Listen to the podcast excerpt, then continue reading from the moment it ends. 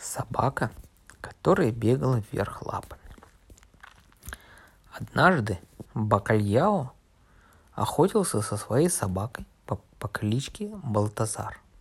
Это была отличная собака, она чуяла зверя за 10 лиг, так говорил сам хозяин. И вот олень, за которым они гнались, забрался в самую чащу леса в заросли акации и ежевики. Бакальяо понял, что ему его не достать. Балтазар бежал сзади, и хозяин, чтобы его остановить, спешился и воткнул землю, в землю мачете, лезвием навстречу собаке, а та неслась со всех ног. Бедняжка не знала, какая опасность ей грозит. Со всего размаха налетела она на мачете, и туловище ее было рассечено пополам. Бакальяу ужасно огорчился. Он очень любил собаку.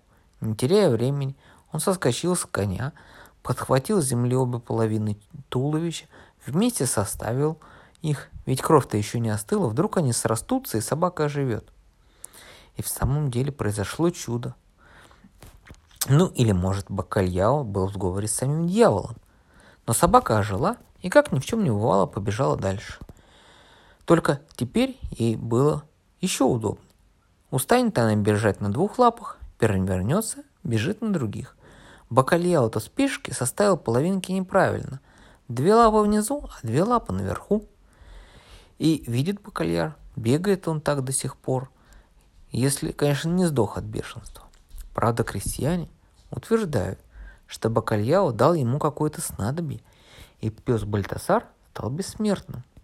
Ну, это и не удивительно, ведь Бакальяо после своего коня любил пса больше всех на свете.